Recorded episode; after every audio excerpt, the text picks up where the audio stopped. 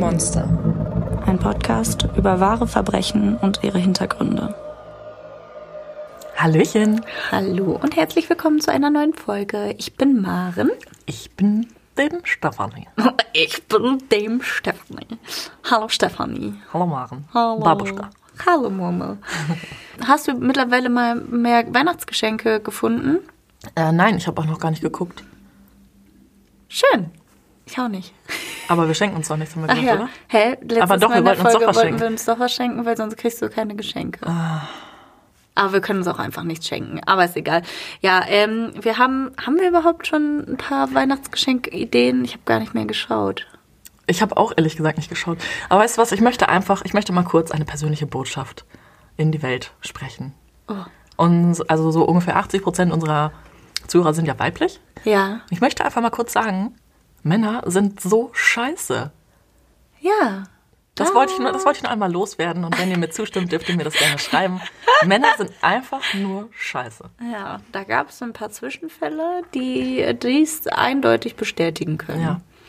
Ja, das, das stimmt. Sehr Ah, tragisch. Aber weißt du, was gegen Männer Dummheit hilft? Hamster. Oh, Ja, weil du Stefanie. bringst das Thema schon wieder auf. ja, ich will, dass das passiert. Maren möchte, dass ich mir heute einen Hamster kaufe. Ja. Ich bin nicht unbedingt dafür.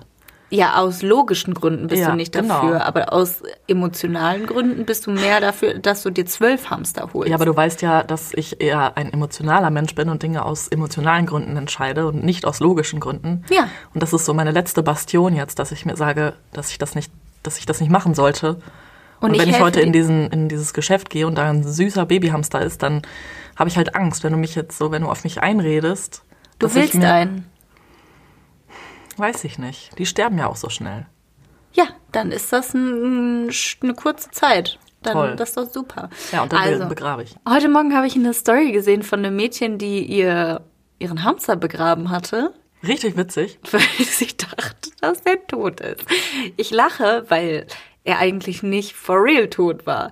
Er war nur halbtot. Er, sie, sie dachte, er wäre tot. Er stand aber mit dem Käfig an einem zugängigen Fenster, wo es vielleicht nicht ganz so warm war. Dieser Hamster hat sich in einen Winterschlaf vermummt und hat äh, ja dann so da gelegen, stock und steif, wie er dann mal war.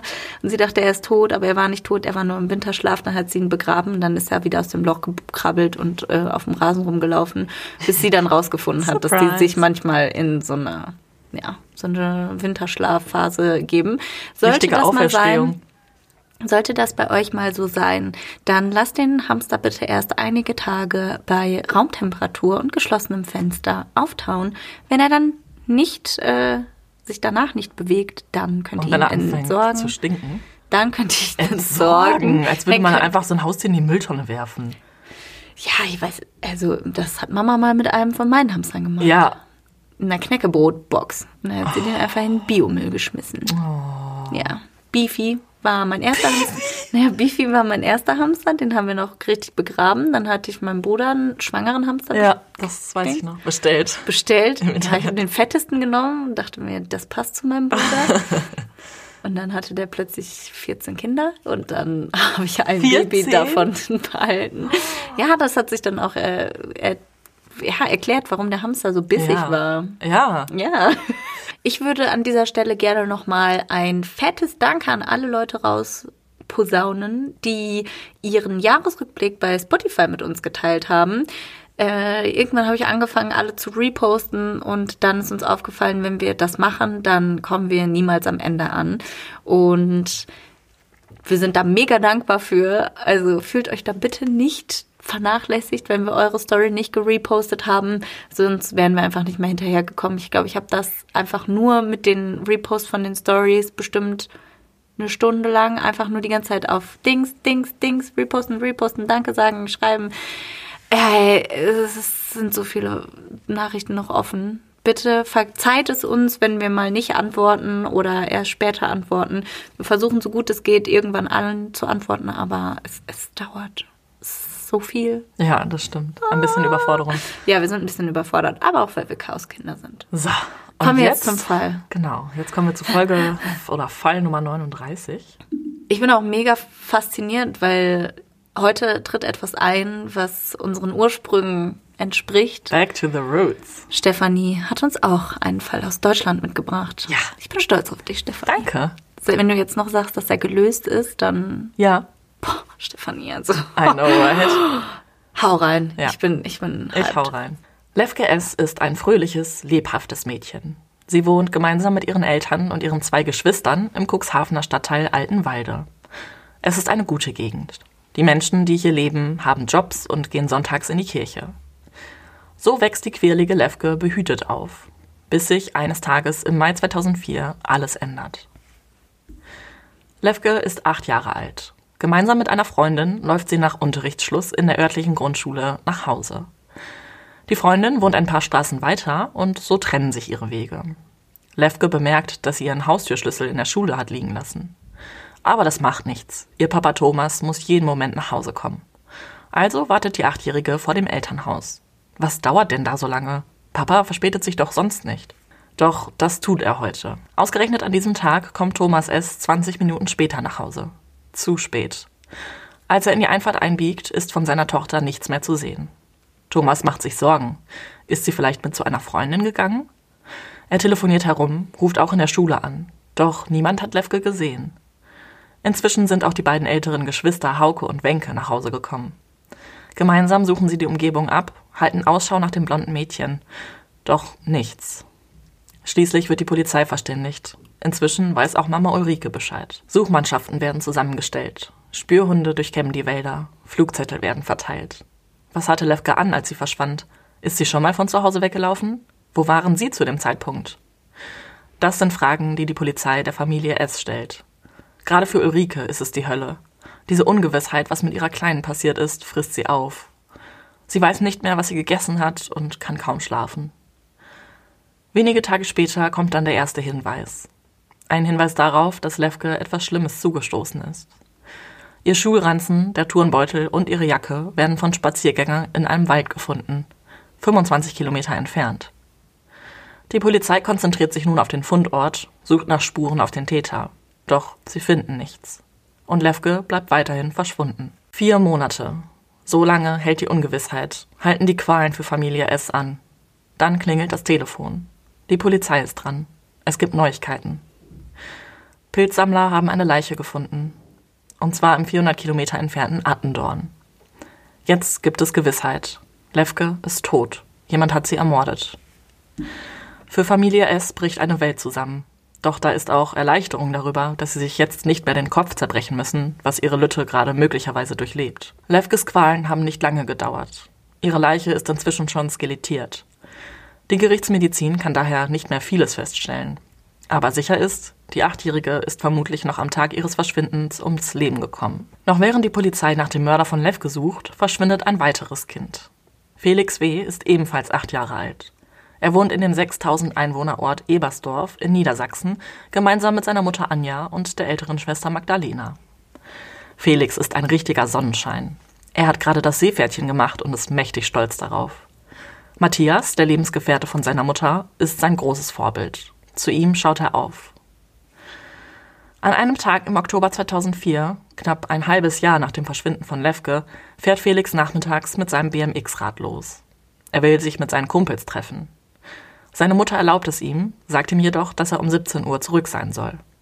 Es wird inzwischen schon früher dunkel und in den letzten Monaten ist das ganze Dorf wachsam geworden. In der näheren Umgebung sind viel zu viele Kinder verschwunden. Da ist nicht nur Levke, da ist auch die zehnjährige Adelina aus Bremen und Dennis, der aus einem Schullandheim in Wolfsbüttel entführt wurde. Seine Leiche wurde Ende 2001 ganz in der Nähe von dem Ort gefunden, in dem Anja mit ihren beiden Kindern lebt. Aber inzwischen wissen wir, dass Dennis vom Maskenmann ermordet wurde. Die Eltern in Ebersdorf sind alarmiert. Sie sprechen sich ab, wenn ein Kind unangekündigt zum Spielen vorbeikommt. Immer wieder wird mit dem Nachwuchs besprochen, dass man pünktlich zu Hause sein muss und auf gar keinen Fall bei Fremden ins Auto steigt. Doch all die Regeln, all die Vorsichtsmaßnahmen helfen nichts. Felix W. verschwindet an diesem Tag im Oktober 2004. Er kommt nicht pünktlich vom Spielen zurück. Mutter Anja fährt die Strecke ab, die er genommen hat. Vielleicht ist ihm die Kette rausgesprungen und er muss nach Hause schieben? Oder er hat sich verletzt und liegt irgendwo im Graben. Die Suche bleibt erfolglos. Von Felix gibt es keine Spur. Die Polizei wird informiert und bald hilft das ganze Dorf bei der Suche nach dem Achtjährigen. Alle halten zusammen. Erst Tage später wird Anja klar, dass ihr Kleiner wirklich nicht mehr zurückkommen wird. Die ganze Zeit hatte sie gedacht, dass er sich vielleicht im Wald verirrt hat und war sich sicher, dass man ihn findet. Er würde vielleicht eine fette Erkältung bekommen, weil es nachts draußen so kalt wird. Doch er wäre am Leben. Doch Felix wird nicht gefunden. Er kommt nicht zu seiner Mutter zurück, um sich von ihr in den Arm nehmen zu lassen. Stattdessen gibt es keinen einzigen Hinweis darauf, was mit dem Jungen passiert sein könnte. Auch sein Fahrrad ist wie vom Erdboden verschluckt. Als die Ermittler ihre Fragen stellen, verhält sich Matthias, Anjas Lebensgefährte, irgendwie seltsam. Als sie das mitbekommt, schöpft die verzweifelte Mutter Verdacht. Könnte ihr Freund etwas mit Felix Verschwinden zu tun haben? Sie bittet die Ermittler, heimlich seinen Laptop zu konfiszieren und zu überprüfen. Darauf findet die Polizei zahlreiche gelöschte Chats mit Pädophilen und anderes belastendes Material. Darin hat Matthias die zwei Kinder von Anja bis ins letzte Detail beschrieben. Darauf angesprochen behauptet er, dass er nur versucht habe, Felix in diesen Kreisen ausfindig zu machen. Vielleicht hat irgendwer den Jungen gesehen und weiß, was mit ihm geschehen ist. Doch das Datum der Verläufe straft ihn Lügen. Die Chats hat er schon Monate vor dem Verschwinden von Felix begonnen. Dennoch können die Ermittler zweifelsfrei feststellen, dass Matthias mit dem Verbrechen nichts zu tun hat. Ein anderer muss den Achtjährigen entführt haben. Die Sokolewke sucht indes weiter nach einem Täter. Der Fundort ihrer Leiche könnte ihnen dabei weiterhelfen. Sie veröffentlichen einen Zeugenaufruf, in dem sie um Hinweise zu Männern bitten, die eine Verbindung sowohl zum Gebiet Cuxhaven als auch zu Attendorn in NRW haben. Und tatsächlich meldet sich jemand. Thorsten J. kennt einen Mann, der in das Profil passen könnte. Sein ehemaliger Schulfreund Hoffi habe damals mit ihm in Attendorn gelebt. Heute wohne er in Bremerhaven, was nur rund 40 Kilometer von Cuxhaven entfernt ist. Der Hoffi sei damals schon so ein Sonderling gewesen. Die Polizei bedankt sich für den Hinweis und überprüft den Verdächtigen. Es handelt sich um den 30-jährigen Mark Hoffmann. Er ist arbeitslos und Vater zweier Töchter. Seine Frau hat ihn kürzlich verlassen. Außerdem ist er vorbestraft wegen der Vergewaltigung einer 17-Jährigen. Sie laden ihn zum Verhör vor, diesen Hoffi. Auf der Wache erscheint ein ungepflegter Mann mit Übergewicht. Seine langschwarzen Haare hat er mit Pomade zurückgegelt, so dass man deutlich seine Geheimratsecken sehen kann. Am Hinterkopf sieht man schon die ersten kahlen Stellen. Als er auf den Mord an Levka angesprochen wird, streitet der 30-Jährige alles ab. Er weiß, dass man ihm nichts nachweisen kann. Er fühlt sich sogar so sicher, dass er eine Speichelprobe abgibt. Und das war sein großer Fehler. Denn auch wenn an Lefkes Leiche nur sehr geringe Mengen DNA gefunden wurden, reicht sie doch für eine Übereinstimmung aus. Und Volltreffer, Mark Hoffmann hat auf jeden Fall DNA an Lefkes Leiche hinterlassen. Mit diesen Beweisen konfrontiert, knickt Hoffmann schließlich ein. Er gibt zu, dass er das Mädchen umgebracht hat. Spektakuläre Ermittlungsarbeit sieht anders aus, aber jetzt haben sie ihn. Aufatmen bei den Ermittlern der Soko Lefke. Mark Hoffmann wurde am 1.8.1973 in Plettenberg geboren. Schon im Grundschulalter hat er Übergewicht. Dazu kommt noch sein Stottern und seine X-Beine, die er wegen einer starken Fehlstellung der Knie hat. In der Schule wird er gehänselt und ausgegrenzt. Seine Leistungen im Unterricht sind extrem schlecht. Schon in der Grundschule muss er eine Klasse wiederholen. Danach kommt er auf die Hauptschule, wo er erneut eine Ehrenrunde drehen soll. Nach der achten Klasse, Hoffmann ist inzwischen 16 Jahre, hat er genug. Er bricht die Schule ohne Abschluss ab. Hoffmann, der sein Leben lang gehänselt wurde, hat noch eine weitere körperliche Besonderheit. Er wurde nur mit einem Hoden geboren. Als seine Mitschüler das beim Schwimmunterricht mitbekommen, wird er von allen ausgelacht. Fortan nennt man ihn Einei. Oh, okay, ja. Kinder sind so fies, ne? Ja. In seinem Elternhaus hat Hoffmann es nicht leicht. Seine Mutter ist eine sehr bestimmte, energische Frau. Sie liebt ihren einzigen Sohn über alles und verhält sich wie eine Glucke. Jede Entscheidung nimmt sie ihrem Mark ab. Selbst mit 14 Jahren packt sie noch seinen Ranzen für ihn und sucht seine Kleidung aus. Hoffmann fühlt sich von seiner Mutter unterdrückt, eigentlich von Frauen im Allgemeinen. Weil er so unter ihrer Fuchtel steht, nennt man ihn Muttersöhnchen. Seine Mitschüler nehmen ihn als Grobian mit wenig Einfühlungsvermögen wahr. Sexuell ist Mark Hoffmann ein Spätzünder. Er schafft es nicht, Kontakt zu Frauen herzustellen. Das liegt vermutlich daran, dass er eben halt nur den einen Hoden hat und er sich deswegen irgendwie gehemmt fühlt kann man ja auch irgendwo verstehen, weil er ja auch dafür ausgelacht wurde. Mhm. Um das irgendwie so ein bisschen auszugleichen, schaut er viele Pornos und sein Großvater, mit dem er quasi unter einem Dach wohnt, also er, seine Mutter und seine Großeltern wohnen in einem Haus, der hat irgendwie in so einem Versteck ganz viele so Pornoheftchen. Und Mark Hoffmann findet die halt im Jugendalter und äh, blättert die alle durch und findet das halt ganz spannend. Vor allem, wenn es in, so ein bisschen in Richtung Gewaltdarstellung geht. Außerdem hat er einen Hang zu Waffen. Sein Vater hat ein Luftgewehr, mit dem er ab und zu auf Vögel schießt, also der Hoffmann Junior jetzt. Ähm, und er bekommt auch irgendwann von seinem Vater seine eigene Pistole quasi geschenkt, also keine scharfe Waffe, sondern halt auch so eine Gaspistole. Und die hegt und pflegt er, als wäre es halt so ein richtiger Schatz. Er fängt auch irgendwann an, das Ding Baby zu nennen, schmiert sie halt immer hingebungsvoll mit Waffenöl ein und so. Also schon ein bisschen fanatisch. Er ist nach seinem ja, Schulabgang drei Jahre arbeitslos. In seiner Freizeit spielt er eigentlich die ganze Zeit Ego-Shooter und entwickelt außerdem eine Vorliebe für Horror- und Gewaltfilme. Und jetzt wird's ein bisschen krass. Er merkt dann auch in dieser Zeit, dass er irgendwie so eine sadistische Neigung hat. Und die lebt er gerne im Wald aus. Äh, dort fängt er zum Beispiel Frösche und Mäuse und quält sie. Also die Frösche nagelt er im Wald an den Baum Äh, okay. oder er schneidet ihnen die Beine ab, um zu sehen, wie sie ohne Schenkel hüpfen oder ob sie es noch können. Mäusen spritzt er ein Gemisch aus Badreinigern unter das Fell, um zu sehen, wie sie verenden. Also Schon Next Level. auf jeden Fall richtig Total, krass. ja. Hoffmann geht dann oder leistet dann seinen Wehrdienst ab und er fühlt sich in der Uniform sehr wohl, so wohl wie noch nie. Er hat halt das Gefühl, dass er irgendwie wichtig ist und dass er ja was zu sagen hat. Er kriegt außerdem eine Auszeichnung dafür, dass er besonders gut schießen kann und ist super stolz darauf. Kommt halt, also trägt halt auch mehr Uniform, als er eigentlich müsste, weil er sich damit einfach so identifiziert. Naja, wenn man einmal was findet, worüber man ja so gefeiert wird, dann, Ja. während man das so den Rest seines Lebens vorher nicht gefunden hat, ist natürlich ist gefährlich auf jeden Fall, ja. Nachdem der Wehrdienst beendet ist, äh, kommt Hoffmann zurück in ja, sein Heimatsdorf und schließt sich so ein bisschen der Neonazi-Szene an. Aber da ist er eigentlich nur Mitläufer. Er brüllt zwar manchmal fremdenfeindliche Parolen, aber ja, eigentlich ist er nur so ein, er will eigentlich nur dazugehören und irgendwo irgendwas sein. Er will einfach nur einen Platz haben irgendwo. Genau. Ja. Mit 20 hat er dann die erste Beziehung. Das dauert gar nicht mal so lange. Also seine Freundin ist 19, ein Jahr jünger und sie wird relativ bald schwanger. Er nennt es zwar einen Betriebsunfall, Alter. aber er will das Kind halt unbedingt haben. Und deshalb bringt sie das Kind zur Welt. Es ist eine Tochter und sie nennen sie Laura. Und die Freundin trennt sich dann aber auch von ihm und die Tochter bleibt bei ihm. Bei ihm. Hm, Ja, sie wollte das Kind nicht. Also Oh. und er wollte es halt unbedingt und deswegen Okay. Dann hatte ich ja vorhin schon mal erwähnt, dass er eine Anklage oder dass er verurteilt wurde äh, wegen der Vergewaltigung einer 17-Jährigen.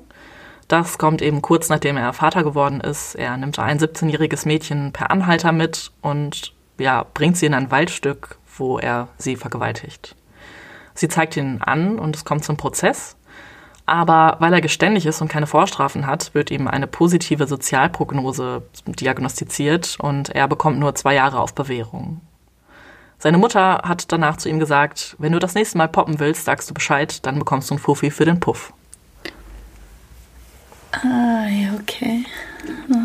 Wäre vielleicht auch die bessere Möglichkeit gewesen, wenn wir immer ehrlich sind. Nicht nur vielleicht, das Ja. wäre in der Tat In der Tat. die bessere Alternative gewesen.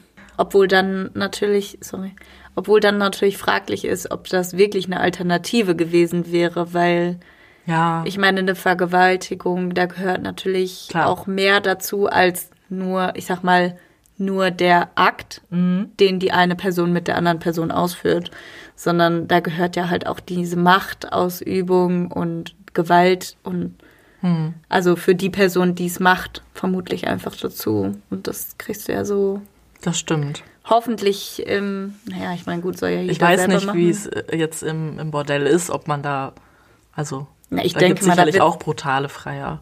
ich gehe auch davon aus, dass es da Leute gibt, die ähm, sagen, okay, für einen Aufpreis kannst du das mit mir machen, Hm. solange das alles safe ist. Da wäre wenigstens jemand da, der ihm das Einverständnis gibt, Hm. mit ihr Geschlechtsverkehr zu haben. Ja. Nach dem Tod seines Vaters fängt Hoffmann eine Ausbildung als Gas- und Wasserinstallateur an. Die Prüfung besteht er aber zweimal nicht und dann bricht er die Ausbildung ab. Ist also dann ja wieder so ein bisschen auf der Suche, was er jetzt mit sich anfangen soll und macht dann so ein paar ja, Gelegenheitsjobs. Mit 22 ist er fast jeden Abend auf dem Strich und er sagt, er hat einfach so einen inneren Drang, Sex zu haben. Also ist quasi schon wie eine Sucht. Er fängt dann an, als Sanitäter für das Deutsche Rote Kreuz auf Großveranstaltungen zu arbeiten und dabei lernt er Anja kennen, seine Frau. Also sie, die später seine Frau wird. Sie mhm. heiraten und im Jahr 2002 bekommen sie die gemeinsame Tochter Sophie Andrea. Da geht es aber alles so ein bisschen los, dass es eine Krise in der Beziehung gibt. Die Ehefrau glaubt, dass Hoffmann ihr untreu ist und ähm, berichtet auch, dass er manchmal auf den Babystrich geht. Babystrich heißt minderjährige das, ja. Prostituierte, die ja. wahrscheinlich gegen ihren Willen da gehalten werden. Ja, genau. Hm, schön. Aber beweisen kann sie das nicht. Seit Mark Hoffmann 18 ist und seinen Führerschein hat, fährt er einfach gerne ziellos mit seinem Auto durch die Gegend. Also Autofahren, das ist irgendwas, was ihm einfach so richtig Spaß macht und was ihm irgendwie viel gibt. Und deswegen hat er auch in den ersten paar Jahren, in denen er einen Führerschein hatte, schon vier Autos zu Schrott gefahren, weil er die immer wieder vor einen Baum setzt, weil er viel zu schnell fährt. Hm. Und dieses ziellose Umherfahren, das stört die Ehefrau natürlich auch, weil sie jetzt gar nicht weiß, was macht er da jetzt genau und er gibt auch viel zu viel Geld für Benzin aus, verliert dann auch noch seinen Job und fährt dann noch mehr rum, weil er ja noch mehr Zeit hat und ja, das ist einfach so ein Teufelskreis und die Frau trennt sich dann von ihm und nimmt die Tochter mit. Die eigene Tochter, also seine Tochter aus der ersten Beziehung, bleibt bei ihm. Ja, und dann ist es der 6. Mai 2004 und es ist kurz nach der Trennung. Mark Hoffmann ist jetzt 30 Jahre alt und hat bei diesem Umherfahren immer mehr ein überwältigendes und suchtartiges Verlangen nach sexueller Befriedigung. Ja, und bei seinen Touren fährt er zum Beispiel auch durch Cuxhaven und an diesem Tag entdeckt er Lefke S. Mit ihrem schulterlangen blonden Haar und den knappen 1,20 Meter findet er sie anscheinend irgendwie ansprechend. Und er hält an und ja, erzählt ihr, dass, ihre, dass ihren Eltern etwas zugestoßen ist und dass sie jetzt halt mit ihm mitkommen muss.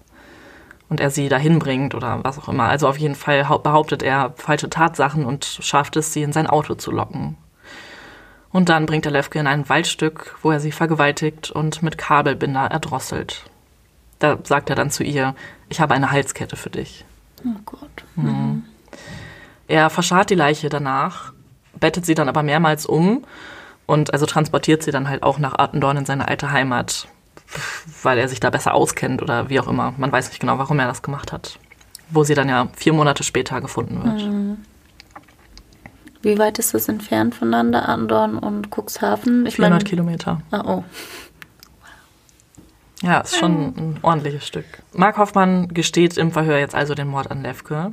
Ähm, er wird auch zu, zum Mordfall oder zum vermissten Fall Felix befragt, aber sagt da jetzt erstmal noch nichts zu. Allerdings, ein Monat nach seiner Verhaftung wird durch seinen Anwalt dann äh, ja quasi doch ein Geständnis abgelegt. Warum mhm. genau, weiß man jetzt nicht, aber er gesteht dann halt auch, dass er ähm, Felix ermordet hat. Und das war auch ganz ähnlich, wie das ablief. Also Mark Hoffmann ist wieder durch die Gegend gefahren und hat dann Felix auf seinem Fahrrad gesehen unterwegs und er hat auch ihn in sein Auto gelockt und hat gesagt, dass seiner Familie was Schlimmes zugestoßen ist und dass er sie, dass er ihn dahin bringt. Hat ihn dann in den Wald gefahren und noch eine halbe Stunde abgewartet, bis es dunkel wurde, während der völlig verängstigte Junge ja auf dem Beifahrersitz saß. Dann hat er ihn vergewaltigt und mit den Händen erwürgt. Und darüber hat Hoffmann gesagt, mit einem Jungen kann man ja nicht so viel machen. Da fällt mir jetzt nichts mehr zu ein. Die Leiche hat Mark Hoffmann dann nachher in den Fluss geworfen. Und nach, also erst nach seinem Geständnis, dass er ähm, Felix ermordet hat, kann die Leiche gefunden werden, weil er dann den Hinweis gibt, wo genau das war und Polizeitaucher dann auch den Leichnam aus dem Fluss fischen können. Mhm. Es kommt dann zum Prozess, der beginnt am 9. Mai 2005 in Stade.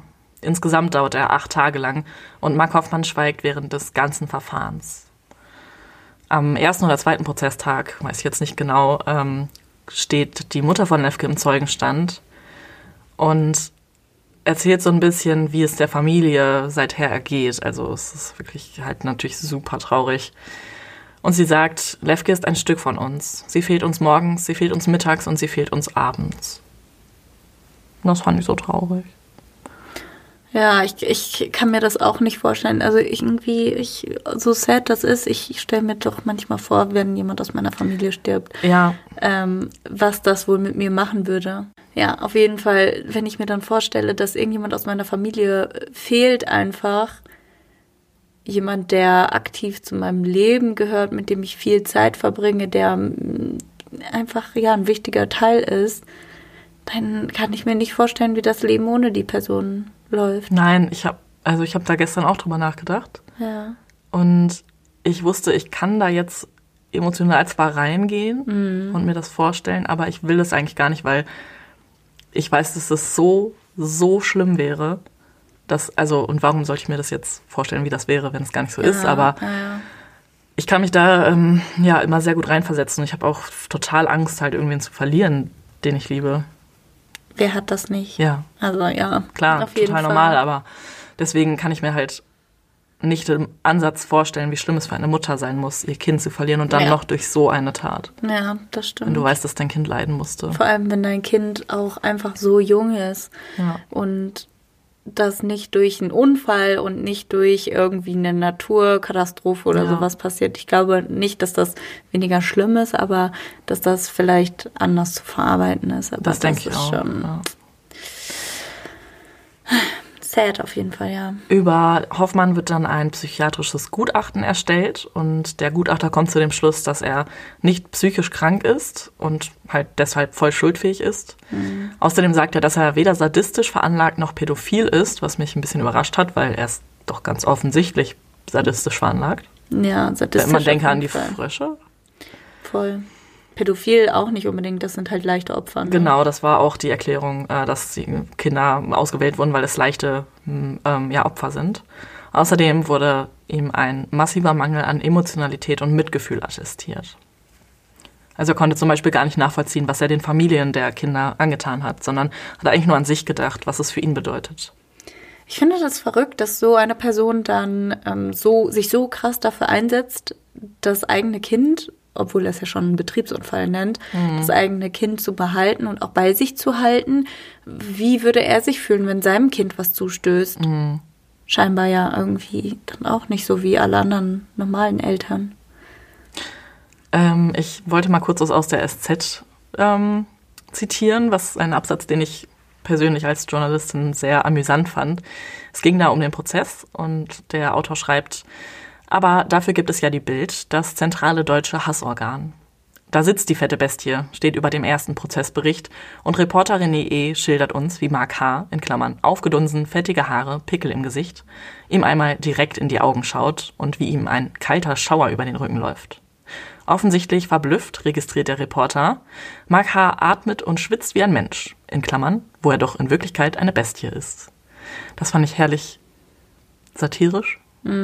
Und ähm, ja, es wurde halt super viel über diesen Prozess berichtet, weil Mark Hoffmann einfach so kalt irgendwie vorgegangen ist und halt auch wirklich ein sehr unschöner Anblick ist, muss man einfach sagen. Ja.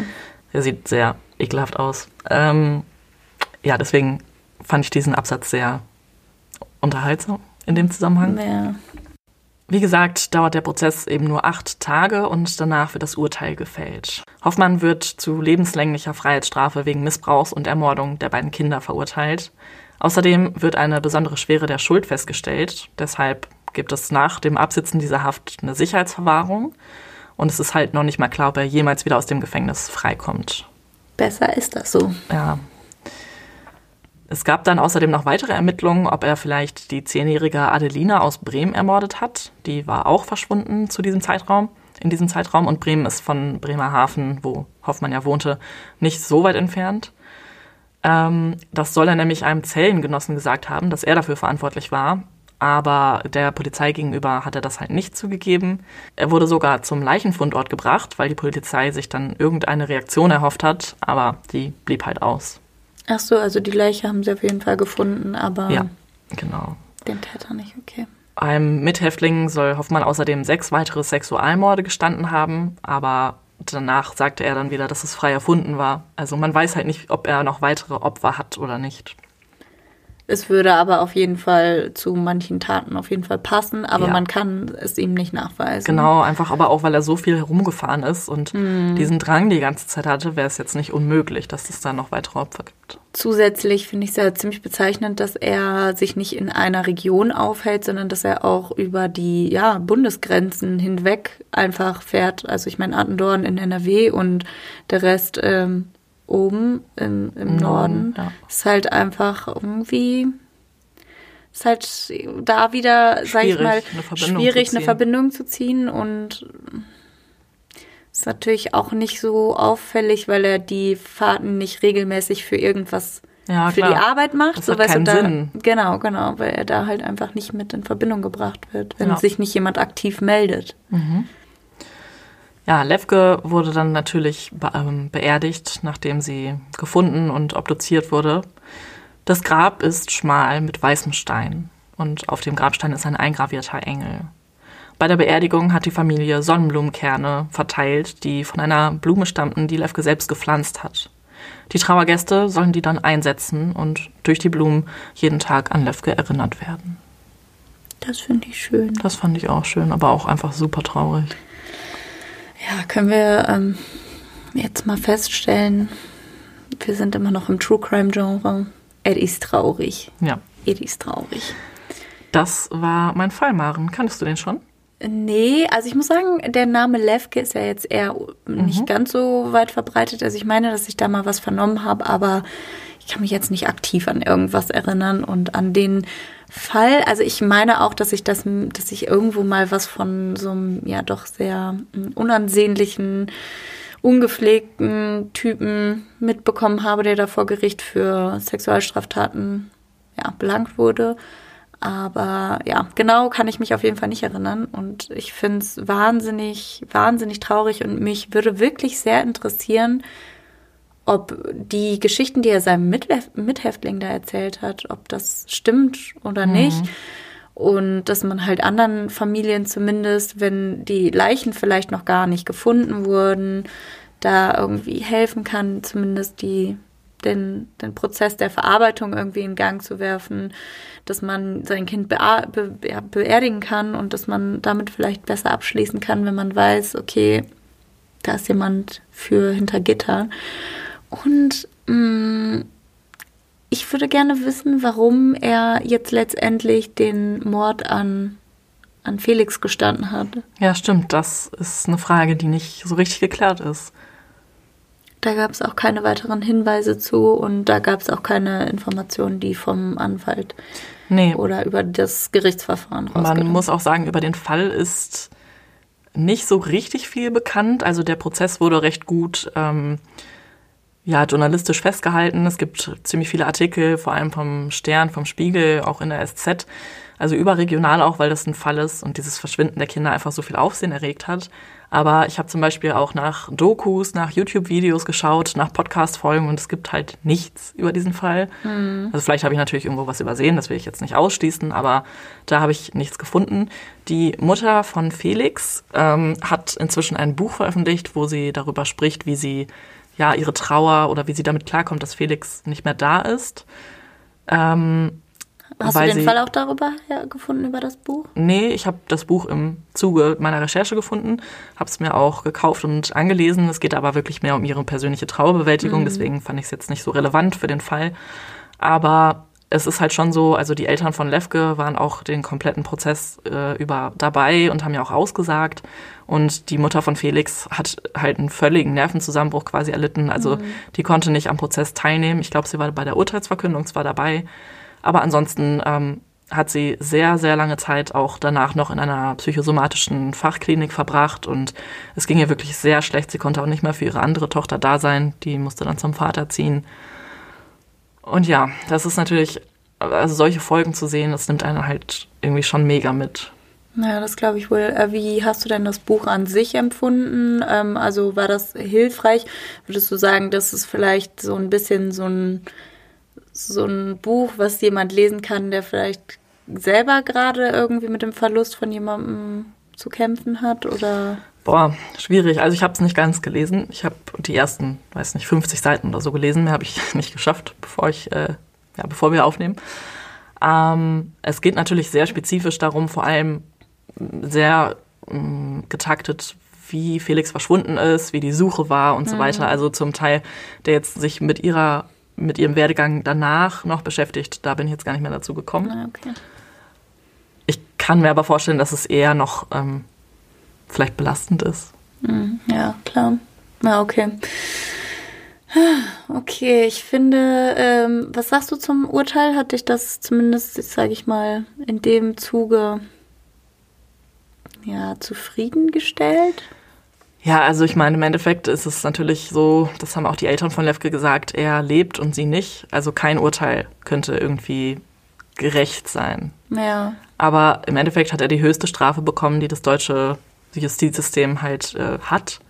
Und er kommt eventuell nie wieder frei, was ich ganz gut finde, weil es ist ja einfach offensichtlich, dass dass er es nochmal machen könnte. ja Empathie, wir, wir haben so viel Empathie und insgesamt emotionales Vermögen und scheinbar ja auch Gehirnzellen fehlen. Zutiefst sitzende Komplexe, die ganz, ganz tief in seinem Unterbewusstsein wahrscheinlich auch verankert sind. Das ist einfach gefährlich. Also ich meine, wenn, wenn er das einmal macht, was hat er schon zu verlieren? Er hat nichts draußen, wo, wofür es sich lohnt, wirklich. Klar, er hat sein Kind, aber Tut mir leid, aber ich würde da fast behaupten, dass das Kind auf jeden Fall ohne den Vater besser dran ist als mit dem Vater. Vermutlich. Was natürlich jetzt nicht heißt, dass ein Vater oder ein Elternteil hinter Gittern irgendwie weniger wert ist oder so. Aber wenn jemand so emotionslos und so kalt ist, dann kann ich mir auch schlecht vorstellen, dass er der perfekte Daddy war zu Hause. Ja, auf jeden Fall finde ich das Urteil ja, gerechtfertigt. Ja, definitiv. Also auf jeden Fall mit der Sicherheitsverwahrung Ja. super. Oh man, jetzt bin ich echt bedrückt. Soll ich da einen Witz spendieren? Bitte. Super. Herr Doktor, kann ich eigentlich mit Durchfall baden? Darauf der Doc. Tja, wenn Sie Walle voll kriegen. Lecker. Ja, das ist das der Humor, der mir gefällt. Also wenn ihr auch einen Witz habt, der Marens Humor trifft oder meinen, Er dann muss nicht wirklich äh, besonders gut sein. ja eigentlich reicht es, wenn die Worte Scheiße oder sonst irgendwas darin vorkommen. Ja, Fäkalsprache ist voll unser Ja, Ding. genau, das ist unser Niveau hier. Deswegen schickt uns den gerne bei Instagram. Menschen und Monster. Und wenn ihr von True Crime nicht genug bekommen könnt, dann hört euch doch gerne auch unseren zweiten Podcast an. Ihr findet uns ähm, unter dem Namen Kaltblütig bei Podimo. Und wer Podimo noch nicht kennt, das ist eine Plattform, wo man diverse Podcasts hören kann, ob jetzt frei oder ähm, da sind auch ein paar exklusive Podcasts, wie unter anderem unser Podcast. Und wir haben da für euch ein kleines Special, da bekommt ihr drei Monate zum Preis von einem, das heißt 4,99 Euro für drei Monate. Und da könnt ihr euch gerne über unseren Link anmelden. Ja, das war mal wieder schön. Sehr schön. Es war supi. Und ich würde sagen, Wir berichten euch nächste Woche oder vielleicht auch in unserer Story, ob ich einen Hamster gekauft habe. Falls Stefanie einen Hamster gekauft hat, dann sind wir dankbar für Namensvorschläge. Wir Na, er wird natürlich auch, Monsti heißen. ah, aber wir könnten ihm auch einen Mehrfachnamen geben. Hans Dieter. Hans-Dieter Nein, Hans, Monsti. Hans ist schon belegt. Mein erster Hamster hieß Hans Hermann. Okay. Hans. Ja, stimmt, da war was. Ja. Schön. Vielleicht, vielleicht Jürgen. Wir haben den Jürgen Würgen, ja. Ach, come on. Ingo der Twingo, Jürgen der. Ja, egal. Auf jeden Fall, wir äh, freuen uns immer weiterhin über eure süßen Tierfotos. Ja, und dann würde ich sagen, tretet mit uns in Kontakt oder lasst es sein. Hört euch unsere Folgen an. Und bis dahin. Bis zum nächsten Mal. Ciao. Ciao.